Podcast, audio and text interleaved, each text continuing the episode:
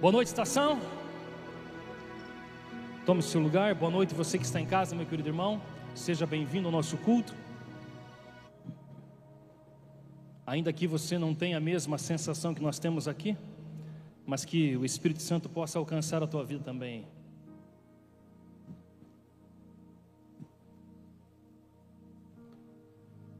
Semana passada nós falamos sobre faça guerra.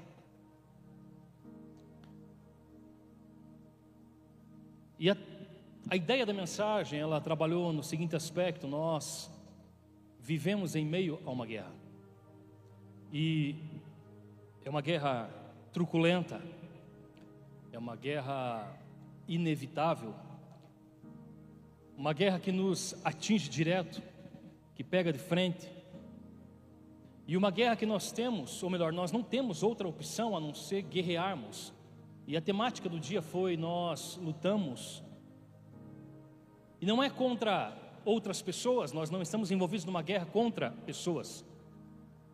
Porque é isso que a Bíblia diz, nós não guerreamos contra pessoas. Também nem é primariamente uma guerra contra o inferno, contra as suas hostes. Mas é uma guerra que nós lutamos aqui dentro contra os nossos pecados, contra as nossas misérias, quanto aquilo que não nos deixa crescer, aquilo que nos faz esmorecer, aquilo que nos faz descer ladeira abaixo. E falamos sobre a importância dessa guerra, de travarmos essa guerra realmente, porque todas as vezes em que nós não travamos essa guerra, não somente nós somos atingidos como pessoa, mas a família em que nós estamos, as pessoas ao nosso redor, a comunidade toda sofre por conta de nós não entrarmos na guerra. Mas uma coisa também é verdade. Nós sabemos que para se travar uma guerra é necessário que você tenha pensamento e treinamento de soldado. Se você quer vencer uma guerra, você precisa ter um pensamento e um treinamento de soldado. Você não pode colocar uma mão na arma de uma pessoa que não tenha treinamento para aquilo, porque ela vai fazer besteira. Então, para você realmente entrar numa guerra de maneira firme, com um propósito, você precisa receber esse treinamento. É necessário ser um soldado. Mas também é verdade que nesta guerra existem vários tipos de pessoas. Todas estão em guerra. Algumas não são soldados. Algumas não têm mentalidade de soldado. Mas nem sabem que estão em guerra. E eu fiz uma lista aqui de alguns tipos de pessoas que fazem parte da guerra. Por exemplo, existem os incrédulos. São aquelas pessoas que não acreditam que existe guerra. São aquelas pessoas que não veem guerra em lugar nenhum. São aquelas pessoas que negam que existe uma guerra. São os incrédulos, pessoas que, por não terem coragem de se autoavaliar, então negam o que passa-se ao seu redor. E eu separei uma passagem só para ilustrar isso, que é o texto de Mateus capítulo 13. Olha só esse verso. Jesus está falando sobre o semeador que lança algumas sementes em alguns solos. E o destaque é a semente e o solo onde cai a semente. E ele vai dizer: as sementes que caíram à beira do caminho representam os que ouvem a mensagem sobre o reino e não a entendem. Então vem o maligno, então o maligno vem e arranca a semente que foi lançada em seu coração. É o tipo de pessoa que não acredita nas coisas, porque apesar de receber a semente, ela não acredita na mensagem. Ela não acredita na semente. Apesar de ouvir aquilo, ela não toma para si como algo verdadeiro. O que acontece então? O maligno vem e rouba aquilo ele não quer nem que aquilo germine, não dá tempo daquilo germinar no coração dela. Existe um outro tipo de pessoas que fazem parte dessa guerra, que são os empolgados. São aqueles que são crédulos, eles sabem que existe uma guerra e sabem que deveriam se preparar para a guerra. E eles são empolgados nisso. Só que a empolgação deles, a vontade deles, a constância deles na guerra dura muito pouco. Eles entendem que há uma necessidade de eles estarem se preparando e eles entram naquilo, porém aquilo passa muito rápido. Olha o verso 20. As que caíram no solo rochoso representam aqueles que ouvem mensagem e sem demora a recebem com alegria, ó, empolgados. Contudo, Uma vez que não têm raízes profundas, não duram muito, e assim que enfrentam problemas ou são perseguidos por conta da mensagem, cedo desanimam. Bom, o cara também recebeu a mensagem, e ele acredita que existe uma guerra que está ao redor dele. Ele se empolga para fazer aquilo, porém ele termina rápido demais. A vontade passa muito ligeiro. E por conta dos problemas que surgem em sua vida, e porque ele não tem uma raiz muito profunda, ele logo desiste daquilo. Existe um terceiro tipo de pessoa, que são os preocupados. Bom, os preocupados também são crédulos, eles sabem que existe uma guerra e eles sabem que eles deveriam estar se preparando para a guerra, mas a urgência da guerra é sufocada por outros assuntos que roubam a sua atenção. O cara sabe que existe uma guerra, o cara sabe que é necessário que ele esteja em guerra, ele sabe que essa guerra é algo urgente demais, ele reconhece isso, ele sabe tudo isso, porém, outras coisas chamam a atenção dele, roubam a atenção dele. Olha esse texto aqui do verso 22. As que caíram entre os espinhos representam outros que ouvem a mensagem, mas logo ela é sufocada pelas preocupações dessa vida e pela sedução das riquezas, de modo que não produzem fruto. Ele também recebeu a mensagem, ele também sabe que ele deveria estar se preparando para aquilo, porém há uma sedução que rouba a atenção dele, ele se torna preocupado em fazer outras coisas, e aquilo que era urgente ele travar, a urgência da guerra que ele deveria estar travando, ele abandona de lado, porque as preocupações tomam conta. Mas existe ainda um outro tipo de pessoa, e eu chamo eles de os posicionados. Eles sabem que existe uma guerra e sabem que precisam estar preparados para a guerra, e por isso, dia após dia. Dia após dia, não é hoje e deixa para pensar daqui dois dias, daqui três dias, daqui uma semana, daqui um mês. Dia após dia, eles buscam ser mais fortes, mais preparados, mais transformados, mais capacitados, mais habilitados por um objetivo. Não só para que ele esteja bem na guerra, mas que outras pessoas ao redor dele também possam seguir o exemplo dele. E Jesus falou sobre isso. E aos que caíram em solo fértil, representam os que ouvem e entendem a mensagem e produzem uma colheita 30, 60 e até 100 vezes maior do que a quantidade semeada. O cara recebeu a mensagem, ele sabe que ele tem que estar preparado para a guerra, então ele se prepara para aquilo, se capacita para aquilo, se habilita para aquilo, ele busca conhecimento para aquilo. E aquele exemplo deles faz o que? Faz que a colheita ela seja muito maior do que somente dentro dele mesmo. Ele alcança outras pessoas ao redor. Bom, você pode não acreditar que existe uma guerra. Você pode acreditar, mas você não ser constante na sua fé. Você pode acreditar, mas se distrair muito facilmente. Mas o fato é que nós estamos em guerra. Queira você ou não acreditar nisso. Queira você estar preocupado ou não, queira você estar distraído ou não, nós estamos em guerra. E essa guerra ela é constante, diária e intensa. E essa guerra, ela quer não destruir o que você tem, não quer destruir os teus patrimônios, não quer destruir os teus bens, ela quer destruir a tua vida. E você está dentro dessa guerra. Desde que você nasceu, você entrou nessa guerra. Acredite ou não. Bom, o tema da mensagem que eu quero hoje ministrar a vocês é soldados alistados e forjados. Entenda, ninguém entra na guerra como um soldado sem primeiro ser alistado. Ele pode estar na guerra e não saber que está na guerra. Ele pode não acreditar naquilo que ele está vivendo, ele pode estar no meio. Agora, ninguém entra na guerra como um soldado se primeiramente ele não for alistado. E aquele que é alistado para a guerra, de maneira nenhuma ele pode recuar. De maneira nenhuma ele pode dar ombros à mensagem que ele ouviu. De maneira nenhuma aquilo que ele ouviu pode entrar pelo um ouvido e sair pelo outro. De maneira alguma ele pode se deixar ser completamente envolvido por coisas terrenas. Nós somos envolvidos, mas não completamente envolvidos. Nós nos esforçamos para ter coisas, para conquistar coisas, sonhos, projetos, mas nós não podemos transformar isso como objetivo primário da vida. Porque se fizermos isso, estamos recuando nesta guerra, como um soldado dessa guerra. Nós não podemos desistir e não podemos ser infrutíferos. Não.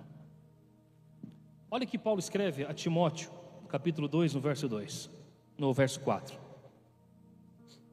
Nenhum soldado em serviço se permite envolver em negócios da vida civil, ou seja, nenhum soldado se permite se envolver ou se distrair ou se preocupar ou desistir de maneira muito fácil, porquanto o seu objetivo é agradar aquele que o alistou para a guerra.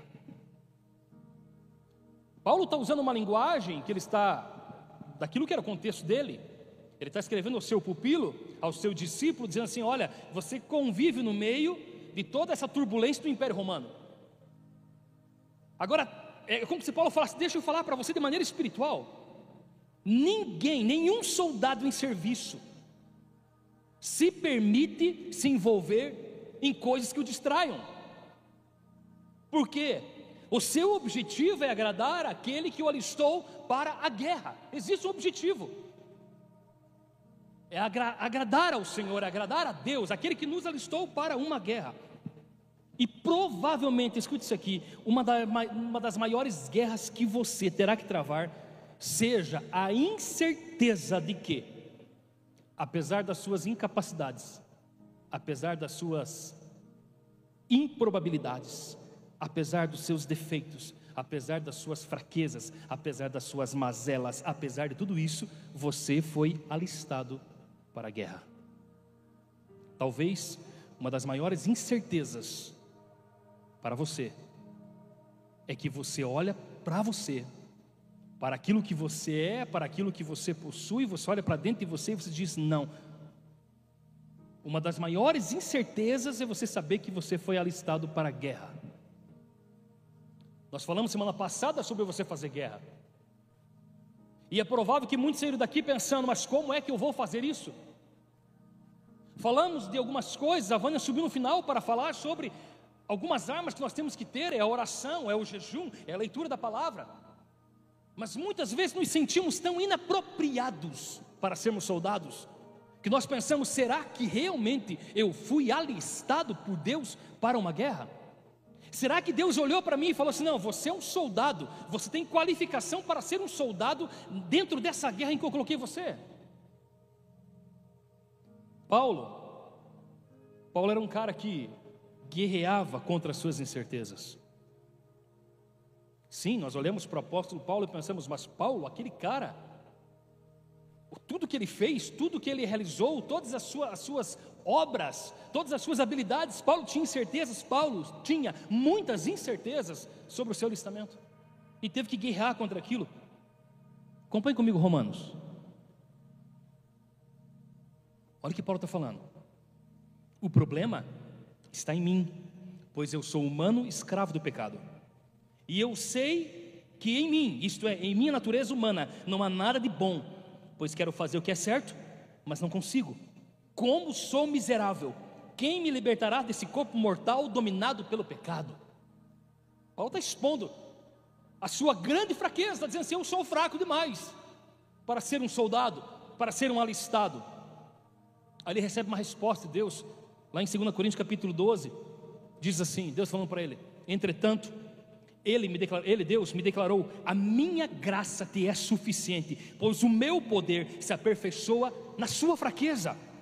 Por esse motivo, por amor de Cristo, eu posso ser feliz nas fraquezas, nas ofensas, nas necessidades, nas perseguições, nas angústias, porquanto, porquanto quando estou enfraquecido é que eu sou forte. Paulo está dizendo: olha, realmente de mim não tenho nada, mas ele falou que a graça dele me é suficiente, é por ele, é para ele. Ele me alistou, Ele me capacita para realizar ou para ser o que eu devo ser. Aí Paulo vai trazer esse ensinamento a Timóteo, porque provavelmente Timóteo também está se sentindo inadequado para a batalha. Olha o que ele fala a Timóteo: Meu filho, seja forte, por meio da graça que há em Cristo Jesus. Suporte comigo o sofrimento como um bom soldado de Cristo Jesus. Paulo chama um cara que, com certeza, se você ler o livro de Timóteo, você vai ver, ele está se sentindo inapropriado. Está dizendo: esse negócio não é para mim. Eu entrei numa guerra que não é para mim. Paulo está dizendo: ei, cara, seja forte por meio da graça. Seja forte, Timóteo. Você consegue, cara, seja e suporte comigo o sofrimento como um bom soldado. Seja um bom soldado, cara. Fica firme. E talvez, só talvez, seja uma, uma pergunta que você faça para você: será que realmente eu sou um alistado? Será que eu fui alistado por Deus? E talvez essa pergunta que você faça é porque o teu histórico não é dos melhores. Talvez a tua história não é lá muito glamurosa, muito cheia de flores. Será que Deus alistaria? Será que Deus me alistaria uma pessoa como eu? Com o meu perfil, com o meu histórico? Eu tenho a impressão, querido, que Deus ele tem uma queda por indivíduos complicados. Everton. Não falei que seja um cara complicado, né? Só para terminar a frase. Eu tenho uma impressão, cara, que ele, ele tem uma queda por gente complicada. E eu tenho algumas provas bíblicas que podem né, me dar fundamento para isso, porque se não fosse verdade, por que é que ele haveria de ter morrido por pecadores? Então ele gosta de gente complicada. Se isso é verdade, bom, e a palavra diz, ele disse o seguinte: Eu não vim para quem é são, eu vim para doente. Ele falou: Eu vim resgatar, não os que estão de boa, eu vim resgatar os que estão perdidos. Ele tem uma queda por gente complicada, e vamos falar a verdade, querido. Nós somos tudo uma poeirada, é não é verdade? E poeira daquela bem estragadinha, né? Olhamos para o nosso histórico falamos: não, não é possível que ele tenha olhado para mim e visto alguma coisa boa em mim. Alguém pensa assim, além de mim? Tá bom, uns dez são verdadeiros, o resto é anjo, já foi arrebatado. O negão, já é anjo, negão? Quase. Agora, uma vez que você foi alistado, que eu fui alistado, é necessário que haja um treinamento, uma preparação, um forjar de quem nós somos, para que nos momentos de embates, para que no fronte de batalha, para que lá, quando a guerra estiver mais acirrada, nós saibamos como nos comportar, nós estejamos preparados para tal, porque a guerra bate, querido. Tem horas que parece que ela está mais tranquila, mas tem hora que ela se intensifica. Então, esse soldado que foi alistado também precisa ser forjado para aguentar a pressão, querido, da guerra, para aguentar o que virá pela frente. E tudo, todas as coisas que você já passou na sua vida, pode ter certeza, foi uma preparação para o que você está passando, ou para o que você vai passar. Sim, haverão dias de paz que venham, né? Queremos. Haverá um dia de prosperidade, em nome de Jesus, que venha muito haverão dias difíceis, com toda certeza. E por isso nós precisamos estar preparados. Agora, ninguém torna-se um guerreiro valente se ele não passar por essa preparação que Deus concede. Ninguém se torna um cara couro grosso, uma mulher couro grosso, se não passar pela preparação, pela forja que Deus nos prepara. Por isso, sim, mais uma vez, a necessidade de se fazer guerra contra as nossas inseguranças. Olha só esse texto, e eu acho ele extraordinário. 1 Samuel capítulo 22, verso 1. Davi fugiu de Gate e se escondeu na caverna de Adulão. Quando souberam disso, seus irmãos e parentes foram encontrá-lo ali. Logo, outros começaram a chegar, pessoas aflitas, endividadas, olha endividadas aí, ó. só aqui dentro vi três gerentes de banco, né? O Charles, o, o Júnior e a Zenilda. Eu não sei se esse povo lá, Zenilda, pensou que Davi era gerente de um banco, viu? Olha o tipo de raça que vai atrás de Davi. Logo outros começaram a chegar, aflitos, endividados e descontentes. E Davi acabou se tornando líder de cerca de 400 homens. O que, que acha, Mário? Tá bom a equipe de Davi? Aflito, endividados e descontentes. Olha o grupo de pessoas que se ajunta a Davi. Tipo assim, Davi é como, como que uma figura de Cristo, né? Vinde a mim todos que estáis cansados, sobrecarregados, endividados, né? Lascados na vida, e eu vos aliviarei. Não, ele falou: Vinde a mim os que estáis cansados e sobrecarregados, né? Mas é como que uma figura de Jesus ali, né? A questão é que Jesus nos chama, vinde a mim, não é que os endividados, os encarcerados, os inseguros, os, os aflitos, eles vão para Jesus? Né? Você veio, está aqui por isso. Eu estou aqui por isso também. Ele nos chamou e nós viemos. Agora olha o nível desses caras. Aflitos. Você já passou aflição na sua vida, querido? É difícil, né? Endividados. Você já foi endividado na sua vida? Não levanta a mão, não levanta que nós três gerentes vão pegar você no final da. Vamos fazer algumas propostas aí, né? Descontentes. Já teve algum momento descontente na sua vida, cara? Já, né? Só que esses caras também eram, sabe o que mais? Medrosos. Eram tudo medrosos. Olha esse texto aqui. Próximo. Contudo, os homens de Davi disseram: Estamos com medo mesmo daqui em Judá. Imagine como seria em Keila para lutar contra os exércitos filisteus. Bom, o fato é que os filisteus estão vindo e eles estão dentro da, da nação lá de Israel e é um exército muito grande.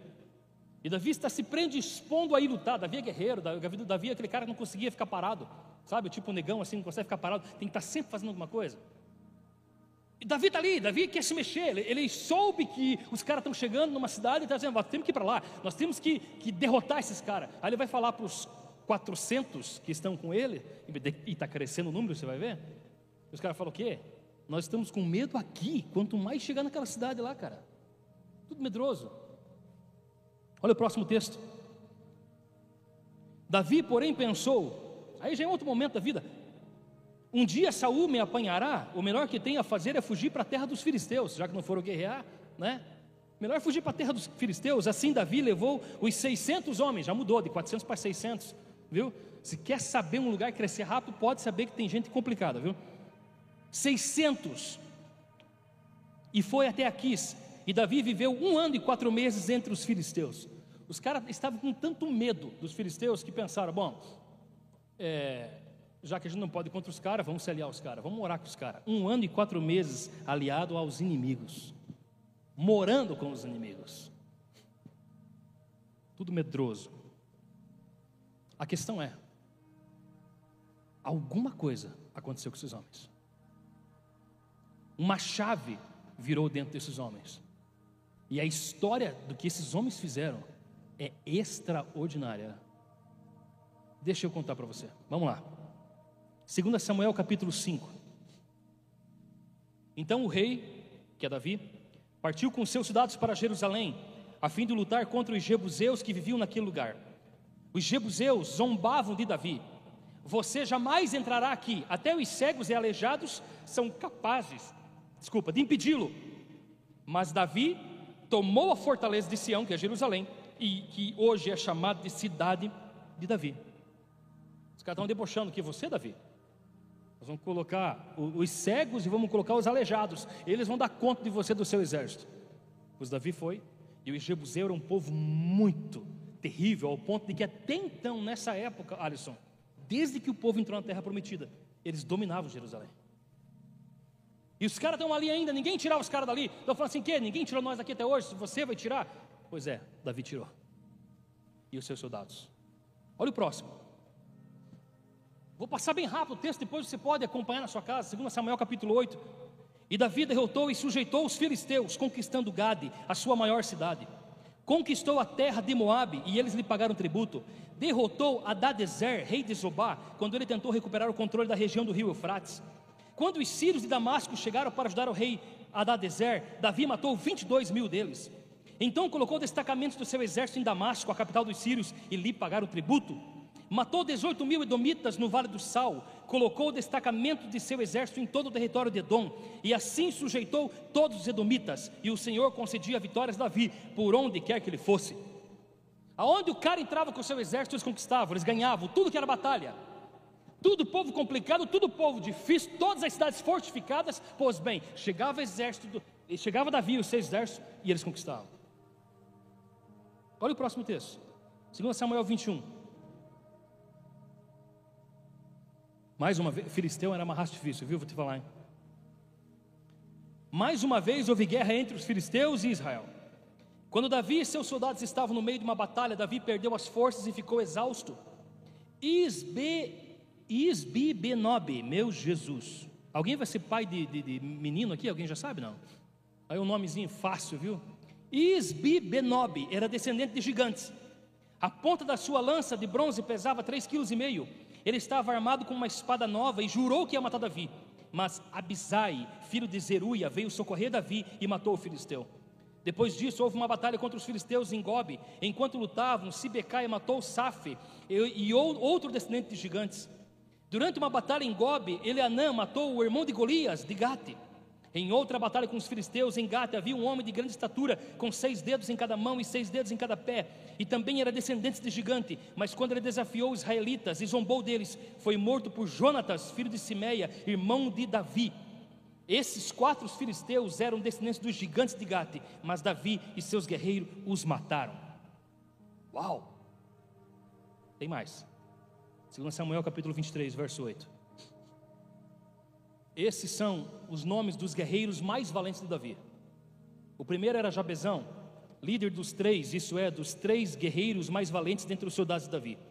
Certa ocasião, usou a sua lança para matar 800 soldados inimigos numa só batalha. Fraco cara.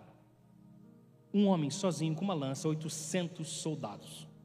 O segundo dos três era Eleazer, ele era um dos três guerreiros que estavam com Davi quando enfrentaram os filisteus, depois que todo o exército israelita havia recuado. Eliezer matou os filisteus até que a sua mão ficou grudada na espada, e o Senhor lhe deu grande vitória naquele dia. O exército recuou, o cara ficou, lutou tanto que a espada grudou na mão. O terceiro, depois Samá, Certa ocasião, os filisteus se reuniram em Lei e atacaram os israelitas numa plantação de lentilhas. O exército israelita fugiu, mas Samá permaneceu em sua posição no meio do campo e massacrou os filisteus. Fracos, caras. Agora olha só essa história, verso 13. Durante a colheita, quando Davi estava na caverna de Adulão, o exército filisteu acampou no vale de Refaim, os três, que faziam parte dos 30, um grupo de elite entre os valentes de Davi desceram para encontrá-lo em Adulão. Nessa ocasião, Davi estava na fortaleza em um destacamento filisteu, e um destacamento filisteu havia ocupado a cidade de Belém.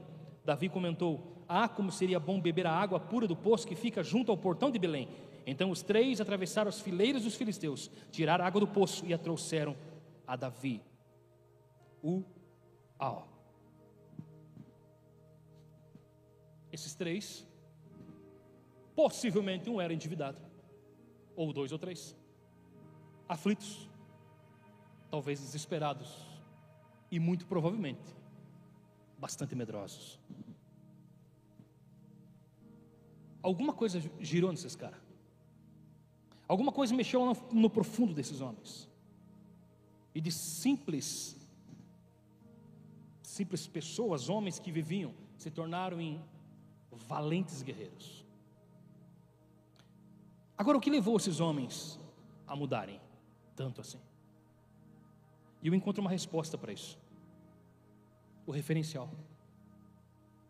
Eles tinham um referencial, eles tinham para onde olhar. Davi. Eles conheciam a história de Davi, conheciam que era seu líder. Eles sabiam que Davi era o cara que, quando chegou lá atrás, no começo da sua história, antes de ser rei, antes de ser esse cara que agora está sendo perseguido por, por, por Samuel, Agora, na última passagem, ele já é rei, já domina toda a nação. Mas eles sabiam que quando Davi era muito jovem ainda, e os exércitos estão lá, Israel contra os filisteus, se levanta aquele gigante, e Davi é o único homem que se levanta e diz assim: quem é esse cara para afrontar o exército de Deus vivo? E com uma funda, ele mata o gigante. Eles conheciam a história. Eles sabiam quem era Davi o cara que matava o urso e matava o leão para defender as suas ovelhas no campo. Ele sabia quem era Davi, um cara de honra, um cara que quando perseguido por aquele que deveria ser o seu sogro, Saul, aquele que deveria ter dado a ele, dizendo assim, cara, você não paga imposto na tua vida mais, porque era essa promessa para quem matasse Golias. O cara que deveria ter casado com a filha de Saul, mas que se tornou perseguido por Saul, somente porque se tornou famoso em Israel por essa batalha. E quando Davi, agora fugindo de Saul, encontra Saul duas vezes sozinho e tem a chance de matá-lo, e os seus soldados dizem: Davi, mata, é tua chance, Davi, não posso tocar nele. Ele é rei. Conheci um homem de honra, mas também conheciam suas fraquezas, também conheciam seus temores, conheciam quem era Davi. Mas, sobretudo, eles conheciam uma coisa muito importante. Eles sabiam que o seu coração era inclinado a fazer a coisa certa.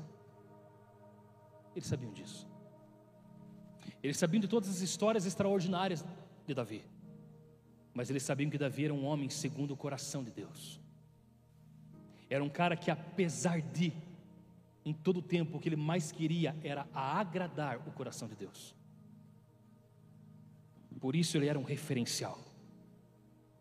E esse é o ponto principal da história desses homens com relação a Davi.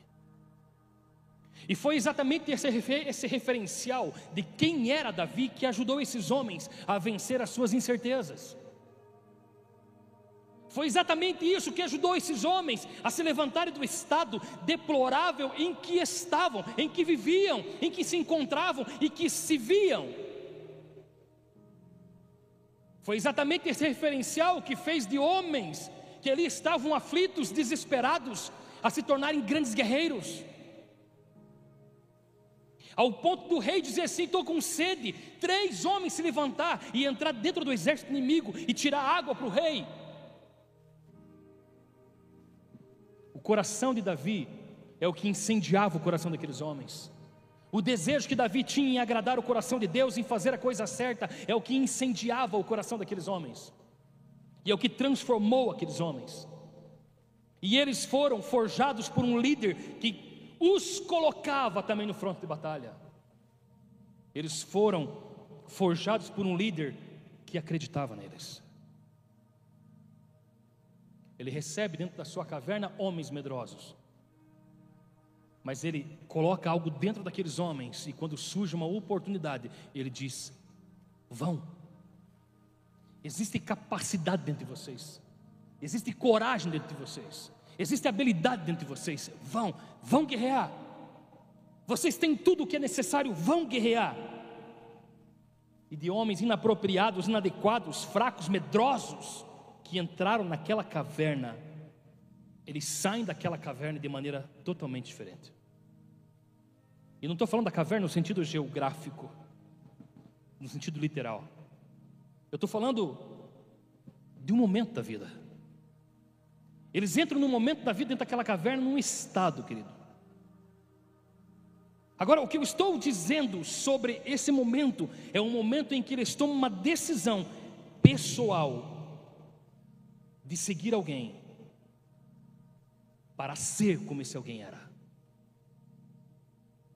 Homens que tomam a decisão de seguir alguém para ser como aquela pessoa era. Homens que entram dentro de uma caverna espiritual, uma caverna de preparação de forja, e de ir para o único lugar que poderia transformar o estado em que viviam. Eles sabiam disso. Estavam aflitos, endividados e desesperados. Mas quando eles souberam que Davi estava dentro daquela caverna, eles vão para lá, porque eu sei quem é Davi. Uma pena que mais pessoas não foram, Marlon. Apenas 400 naquele momento. Mas foram porque sabiam aquele cara é um cara que nós podemos seguir. Exatamente este é o único lugar que vai nos resgatar a vida, que vai nos trazer vida. E provavelmente uma das maiores guerras que eu e você teremos que travar, querido, seja a mesma guerra. As incertezas. As incertezas de que, apesar das nossas incapacidades, das nossas improbabilidades, defeitos, fraquezas, mazelas, fomos alistados. Talvez uma das maiores batalhas que teremos que travar é contra a incerteza de que estamos sendo forjados para a guerra. Olhamos para nós e nos vemos como inadequados. Olhamos para o nosso histórico e nos vemos como inapropriados. Não tem como Deus olhar para isso e escolher isso para ser um soldado. Talvez nós estejamos como aqueles homens. Talvez você entrou aqui como daqueles homens, aflito. Talvez o que se passe dentro de você é aflição. Um momento em que você esteja vivendo é desesperador.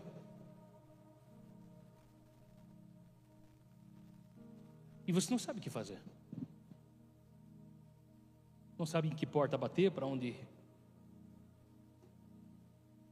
Mas o exemplo desses homens, ou a exemplo desses homens, nós também temos um referencial para seguir. Jesus. Esse é o nosso referencial. Nós não estamos sozinhos, nós temos para onde olhar, nós, estamos, nós temos em quem nos espelharmos. Aliás, diga-se de passagem, Jesus que é infinitamente melhor do que Davi, né? Olha esse texto comigo, 1 Pedro capítulo 2. Porque para isso mesmo vocês foram chamados, pois também Cristo sofreu no lugar de vocês, deixando exemplo para que vocês sigam os seus passos. Olha isso aqui. Para isso vocês foram chamados, pois também Cristo sofreu no lugar de vocês, deixando um exemplo para que vocês sigam seus passos. Existe um exemplo do que fazer. Ele não cometeu pecado e nem foi encontrado engano em sua boca, pois ele, quando insultado, não revidava com insultos, quando maltratado, não fazia ameaças, mas se entregava àquele que é Deus que julga retamente. Um exemplo a ser seguido. Próximo, Hebreus capítulo 4. Nosso sumo sacerdote entende nossas fraquezas, pois enfrentou as mesmas tentações que nós, mas nunca pecou.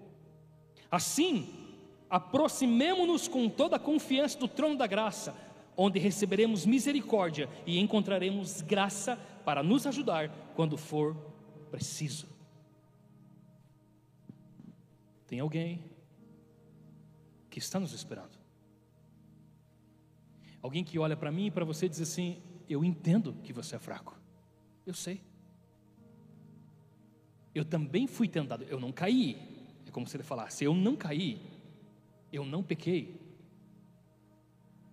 Se aproxime de mim. Se aproxime de mim com confiança. Se aproxime de mim com confiança porque é exatamente nesse lugar, Jesus está falando a nós, que nós recebemos misericórdia. É nesse lugar, é por isso que Jeremias vai escrever que as misericórdias do Senhor se renovam todos os dias, porque nós precisamos dessa misericórdia do Senhor todos os dias. Se aproxime de mim, porque você receberá misericórdia e você encontrará graça para te ajudar quando for preciso. Aonde você encontra graça? No nosso referencial.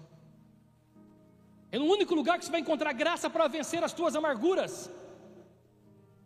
É no único lugar, Jesus é o único lugar, é o único referencial que nós vamos encontrar graça para vencer o quanto nós somos inadequados, inapropriados. É nesse referencial, Jesus, que nós encontramos graça para vencermos as nossas fraquezas. É somente nele. E sim, é Ele que nos alista, e é Ele que nos forja, e é Ele que nos chama para a guerra. E eu quero terminar com isso aqui.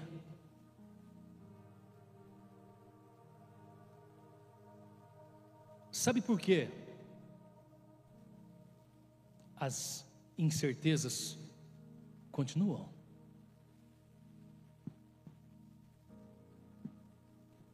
Sabe por quê? Sabe por que em nossas vidas as incertezas do que nós somos, do para que somos, porque elas continuam? Porque os referenciais mudaram. Aí somos inseguros. Os referenciais se transformaram em youtubers famosos. A pessoa ela não abre a palavra para ler. Mas um Insta é o dia inteiro vendo seus referenciais.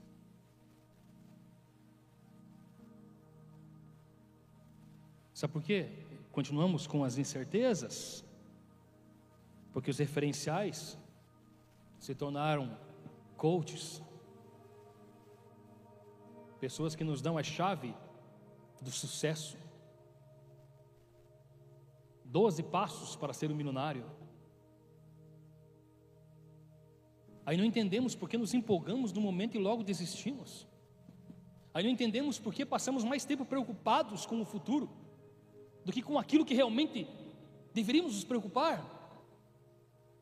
O referencial foi mudado. Os referenciais de hoje são os superstars das mídias. Tem muita gente boa com toda certeza. Tem muito homem e mulher de Deus com toda certeza. Você pode segui-lo com certeza, mas jamais ele será teu referencial primário. Teu referencial primário deve ser Jesus, a palavra dele. As incertezas continuam porque nós abandonamos esse referencial. Porque deixamos de lado aquilo que deveria ser prioridade para nós. Exatamente por isso, existem tão poucos soldados posicionados. Marlon. É por isso, Gabriel que existem tão poucos homens posicionados. Homens que se posicionam diante das tentações, pessoas que se posicionam diante das tentações, diante das fraquezas, diante das ameaças, se posicionam, eles não recuam, porque o referencial não é mais Jesus. Por isso nos tornamos inseguros, porque aquilo que sonhamos de maneira material para a nossa vida não se cumpre, e porque não se cumpre, nós gastamos nossos dias só correndo atrás daquilo, e aquilo que é mais importante, nós deixamos de lado, aquele que deveria, que falou assim: Olha, eu dei um exemplo, siga os meus passos, morri por vocês, façam o mesmo, quero ser o teu referencial. Dei a minha vida por vocês, faço o mesmo. Um novo mandamento vos dou, assim como eu dei minha vida por vocês, deem as vossas vidas pelo seu próximo.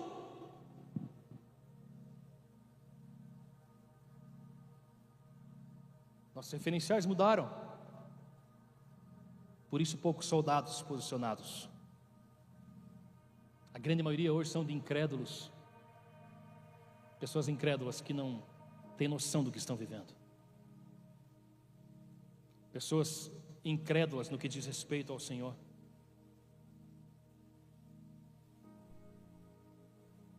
Aí, porque não vêm as coisas, porque não tem referenciais nessa terra, dizem: Deus não existe. Porque aqueles que deveriam ser posicionados não estão.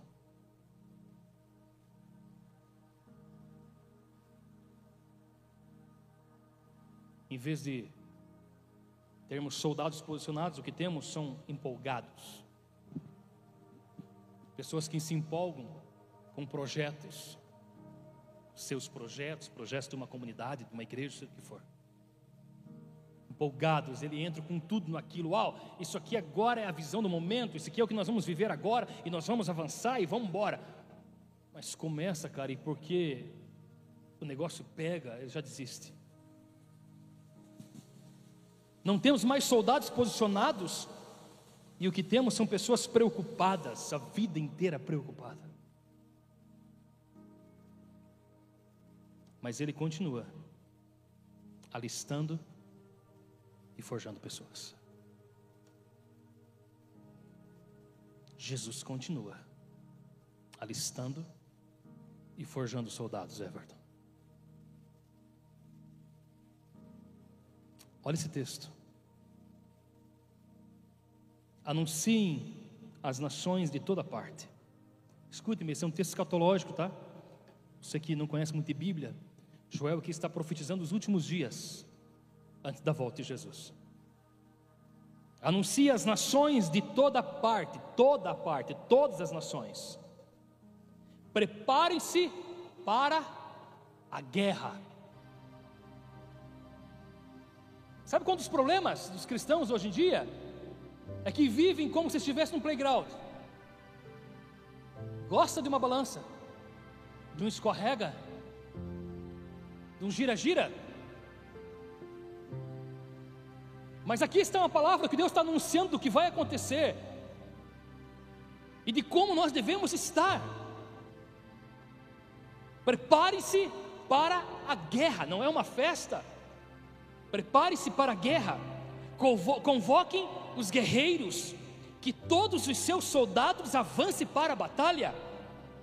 Forjem os seus arados para fazer espada e transformem as suas podadeiras em lanças e treinem até os mais fracos para serem guerreiros. Uou! Cara, se isso não mexe com você, comigo mexe demais. Ele está falando assim: escute-me. Vocês precisam estar preparados para a guerra. Eu estou alistando soldados, não é Zé Mané, não é qualquer um. Eu estou alistando soldados, por isso preparem-se para a guerra. Ele está dizendo: estou convocando guerreiros e que todos os soldados avancem para a batalha. E eu acho extraordinário o que ele diz há um instrumento na sua mão, é o que? É um arado. Transforma o arado, cara, em espada, arma de guerra. Transforma o que você tem na tua mão, talvez é uma bandeirinha branca de paz, como falamos semana passada. Transforma isso em espada, cara. Você precisa entender, você não está aqui mais como qualquer um, você foi alistado como um soldado. Fomos alistados como soldados. Então ei, comece a forjar as suas armas de guerra. Transforme os seus arados em espadas, transforme as suas podadeiras em lanças. E mais, treine até os mais fracos para serem guerreiros.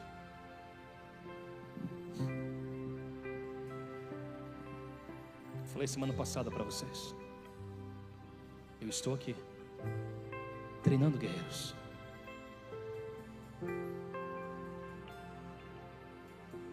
Deus está levantando um exército, querido. Você já ouviu isso muitas vezes.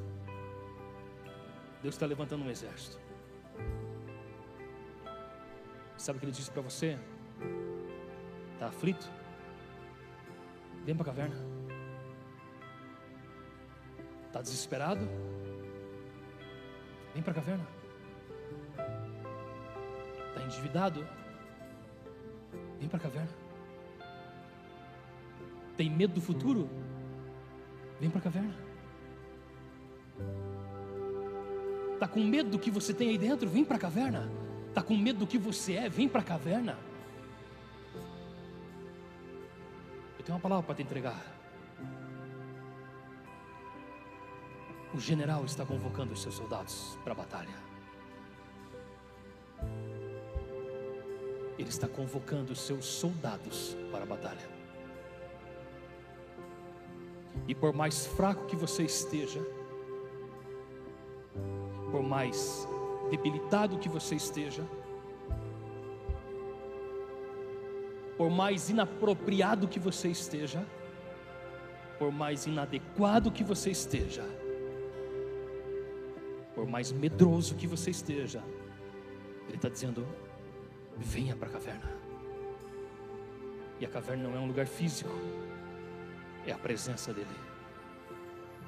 A única maneira de eu e você, querido, nos tornarmos esses soldados, a semelhança desse referencial Jesus, é indo até Ele.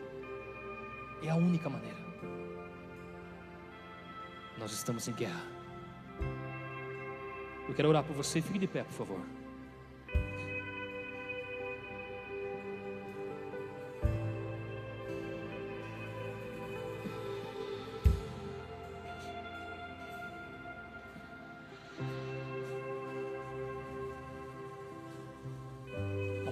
Batalha que nós enfrentamos. Feche seus olhos, por favor.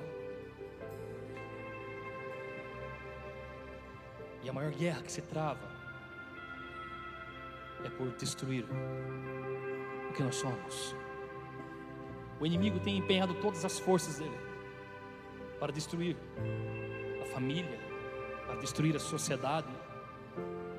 Ele tem empenhado todas as suas forças para inculcar valores que são decaídos, que são contrários a Deus. Escute-me, há uma grande batalha pela tua vida. Há uma grande batalha sendo travada pela tua vida. E talvez você entrou aqui hoje muito aflito, muito desesperado, você não sabe o que fazer da tua vida. Deixa eu falar, só existe um lugar para você, é Jesus, só. Só existe um lugar que vai te trazer segurança, é Jesus. Só existe um lugar que vai te trazer vida, é Jesus. Só um lugar que vai te restaurar, que vai te colocar de pé, é Jesus. Só esse lugar. Talvez você entrou aqui e você nunca tenha se voltado para Jesus. Talvez você nunca tenha entregado a sua vida realmente a Jesus, talvez nunca tenha feito uma oração dizendo: Jesus, olha, eu estou me entregando totalmente a Ti. Talvez você nunca entendeu que você precisa fazer isso, que você precisa se entregar totalmente a Ele, que você precisa entregar a tua vida a Ele. Bom, nessa noite é uma chance, essa noite é uma oportunidade para você mudar a história da sua vida. Enquanto você continuar lutando com as suas forças, enquanto você continuar lutando com aquilo que você, que, que você tem dentro de você, você não vai conseguir. Só através dele, só através do nosso referencial é que nós podemos alcançar a plenitude de vida. Talvez você nunca fez uma oração entregando a sua vida a Jesus Cristo, mas hoje você quer fazer isso. Levante uma das suas mãos e eu vou orar por você. Você que nunca fez uma oração entregando a sua vida a Jesus. Eu queria muito que você levantasse uma das suas mãos bem alto, assim eu quero te ver. Liga a luz de frente, faz favor, para mim. Bem alto, levanta a sua mão assim, eu quero orar por você, querido. Isso, levanta bem alto a sua mão. Você que levantou a mão, eu quero orar por você. Vem aqui mais pertinho de mim, por favor. Você que levantou a sua mão. Você que não levantou a mão, mas sabe que precisa dessa oração. Vem cá. Vem, aqui, vem cá, querido. Alguém vai te acompanhar? Vem, vem. Pode vir, querido. Deixa eu orar por vocês. Vem aqui pertinho de mim. Talvez você já fez uma oração um dia de entrega, mas você fugiu. Você fugiu, você andou longe dos caminhos do Senhor, mas você quer voltar porque você sabe que não existe um outro lugar para você estar que não seja esse lugar. Vem, eu quero orar por você também, querido. Deixa eu orar por vocês. Deus tem algo extraordinário para fazer na vida de vocês. Vem, queridos.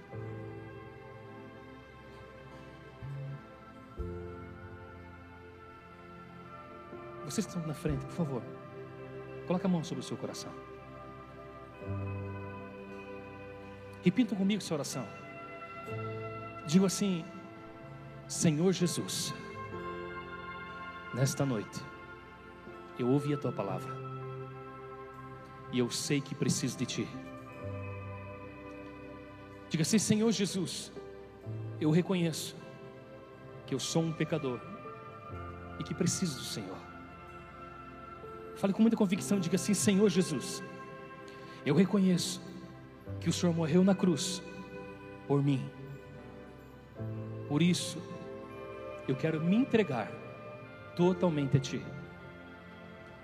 Eu te convido, fale isso para ele, diga: Eu te convido, entra no meu coração, transforma a minha vida, me alista para essa guerra, me forja para essa guerra, me prepara para essa guerra, diga: Me dê estrutura para essa guerra. Vem morar em mim, Espírito Santo. É o convite que eu te faço, em nome de Jesus. Estenda suas mãos para cá, estação, vamos orar por eles. Pai, nós somos tão gratos a Ti, Deus,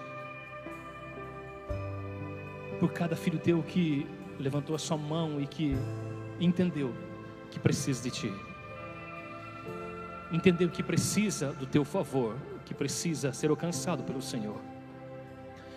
Nós aqui, como igreja, oramos por eles, Deus, e pedimos Vem Espírito Santo habitar no coração de cada um deles. Vem Espírito Santo transformar o que precisa ser transformado. Vem Espírito Santo e traz uma nova vida, traz uma nova expectativa de vida. Vem Espírito Santo e vai limpando tudo que precisa ser limpo, vai transformando o que precisa ser transformado, Pai. Vai fortalecendo o que precisa ser fortalecido. Nós oramos, Espírito Santo, por eles, nós oramos pela família deles, e que eles possam ser nessa noite alcançados pelo teu favor, ó Deus.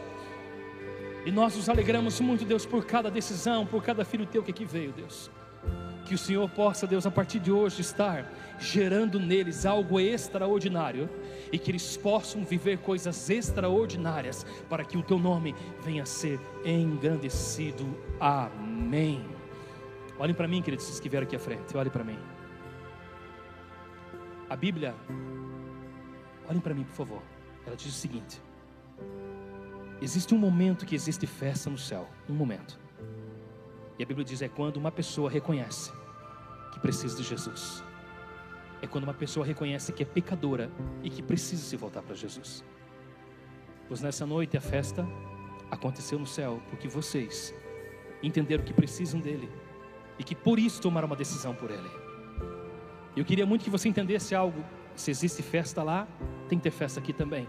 E nós, como igreja, somos muito alegres por cada um de vocês, por cada um de vocês que entenderam que precisam dele. E eu quero que você, eu vou contar até três, que você se vire, que você conheça pessoas que um dia fizeram a mesma oração, levantaram a mão e falaram assim: Eu preciso de Jesus, eu quero Jesus na minha vida. E hoje são soldados, treinados, preparados e estão aqui porque amam a vocês. Vou contar até três, vocês vão se virar e vão conhecer esse povo, tá bom? Um, dois, três, se vire e conheça o povo de Deus. Uh!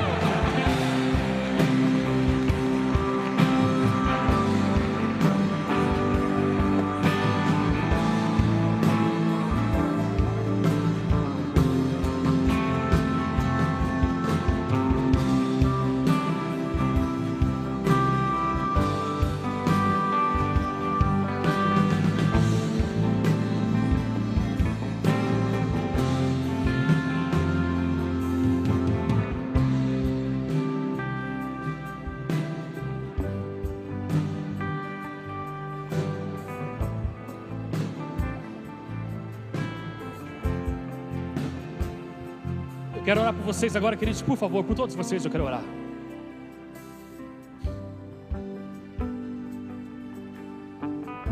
Preste muita atenção que eu vou falar para você.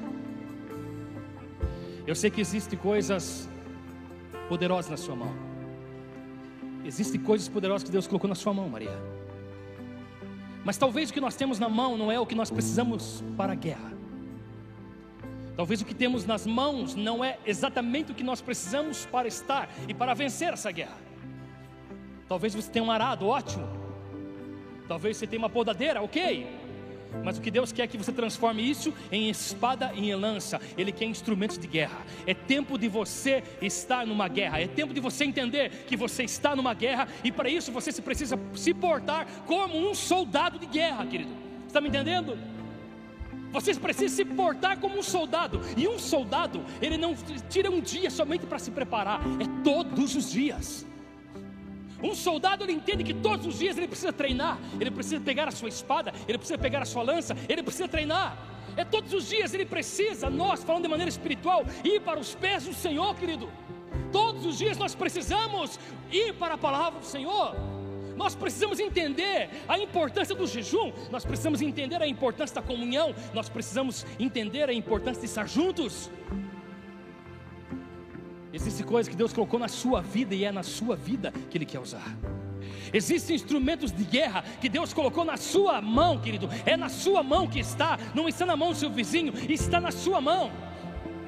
E quando eu estou falando de guerra, eu estou dizendo o seguinte: existe um mundo decaído, existem pessoas precisando, existem muitas almas indo para o inferno, e Deus está levantando mais um exército de pessoas para levar uma palavra, para levar uma palavra de esperança.